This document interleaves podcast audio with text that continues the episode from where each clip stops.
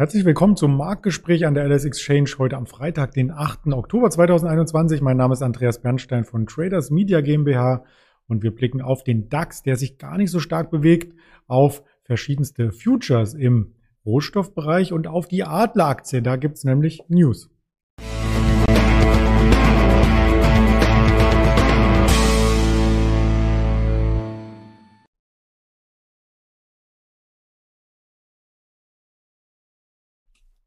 Hier sehen Sie noch einmal die Themen angeordnet und wie ich schon heute Morgen versprochen hatte, werden wir das Ganze mit einem Händler zusammen verknüpfen und das ist heute wieder der Georg, den ich recht herzlich begrüße. Hallo Georg. Hallo Andreas. Ja, der DAX hat ja in den letzten Tagen ordentlich zulegen können, 430 Punkte vom Tief aus äh, gerechnet. Jetzt geht ihm so ein bisschen der Atem aus oder ist das eher der Respekt vor den Arbeitsmarktdaten, die in einer Stunde kommen?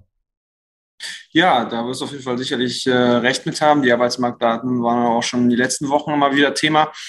Ähm, das ist ja auch im Moment, sage ich mal, das, was den Markt insgesamt bewegt. Ähm, Arbeitsmarktdaten und Inflation. Und wenn die Arbeitsmarktdaten halt eben zu gut ausfallen und zu viele Jobs kreiert werden, dann geht man eben davon aus, dass ähm, wie, äh, mehr Inflationsdruck entstehen könnte über Löhne und äh, dass dann eben die Zentralbanken äh, gefordert sind, eben vielleicht äh, ihren erstmal äh, vorläufig gesetzten Plan des Taperings eben doch zu beschleunigen. Und davor hat der Markt jetzt Angst. Das muss man jetzt halt eben sagen. Naja, dafür, dass es jetzt erstmal ins Spiel kommt, steht der Markt eigentlich noch ganz gut da, würde ich sagen.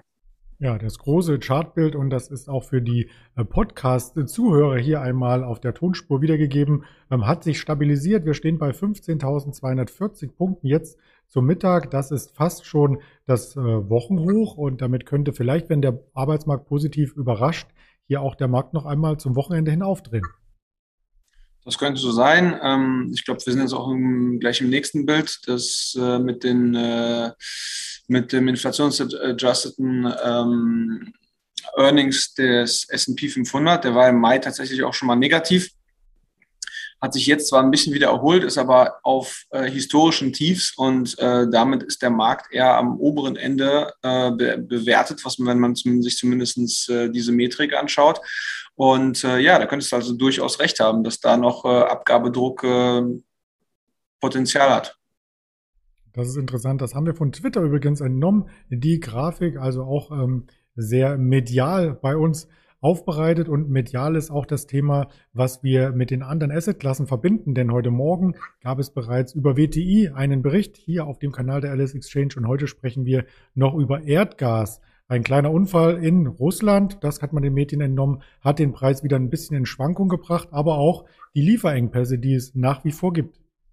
Ja, genau. Das ist ja auch irgendwie das große Thema, was eben Inflation oder was eben Inflationssorgen sozusagen auslöst. Die sehr stark gestiegenen Energiepreise, sowohl im Kohle-, Gas- und Ölbereich. Und ähm, der Gasmarkt war jetzt die letzten Wochen außer Rand und Bann. Hier im Lang Langfristchart sieht man auch, dass es da eine Verdopplung der Preise gab. Und ähm, ja, äh, die Lage war Anfang der Woche oder ist immer noch angespannt war Anfang der Woche, ist ein bisschen eskaliert. Mittwoch hat äh, der russische Präsident Putin äh, versucht, etwas äh, Entspannung reinzubringen, hat gesagt, dass Russland bereit wäre, äh, den Energiemarkt ähm, ja, zur Entspannung am Energiemarkt beizutragen. Das hat eben am Mittwoch und Donnerstag dazu geführt, dass eben diese, diese Peaks im, äh, im Gasmarkt eben wieder etwas äh, zurückgekommen sind.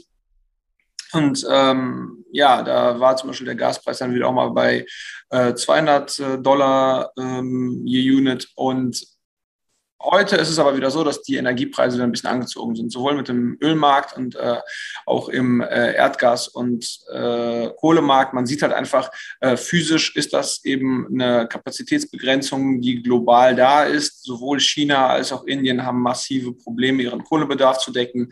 Äh, da sind teilweise in Indien nur noch für ein paar Tage äh, ja, Lagervorräte da, um die Kraftwerke zu betreiben und, und, und. Also da wird jetzt auch eben so eine Aussage langfristig oder eben kurzfristig sozusagen nicht zu so viel Entspannung beitragen. Man muss eben sehen, wie sich das jetzt äh, entwickelt. Und ähm, ja, also das Thema ist auf jeden Fall lange noch nicht gegessen. Mhm. Und man sieht Implikationen äh, von Seiten der Investoren natürlich oft über den Future-Markt. Und da hast du uns auch zwei spannende Grafiken mitgebracht. Ja, genau, den Gas, äh, den Erdgas-Future hatte ich ja schon angesprochen. Der ist etwas zurückgekommen und war jetzt mal wieder bei 200 äh, die Tage, aber hat sich jetzt auch heute schon wieder berappelt, bei 235 Dollar. Und genauso der Kohle-Future, das ist der äh, Benchmark-Import ähm, von Newcastle in Australien. Ähm, der, der war jetzt am Mittwoch bei über 260 Dollar mal in so einem Preispeak sozusagen und ist jetzt äh, wieder etwas runtergekommen. Aber ich meine, das Niveau ist, man sieht ja, das Niveau ist äh, immer noch deutlich erhöht bei 235 Dollar oder 235 Dollar, ja genau, je Tonne. Ähm, wenn man sich das eben über einen Monatsverlauf anguckt und das einfach mal mit dem April vergleicht, dann sind da ist es eben fast dreifach so hoher Preis, nicht? Also ähm, bis sich das entspannt, dauert das und der Winter steht eben vor der Tür, alle müssen heizen.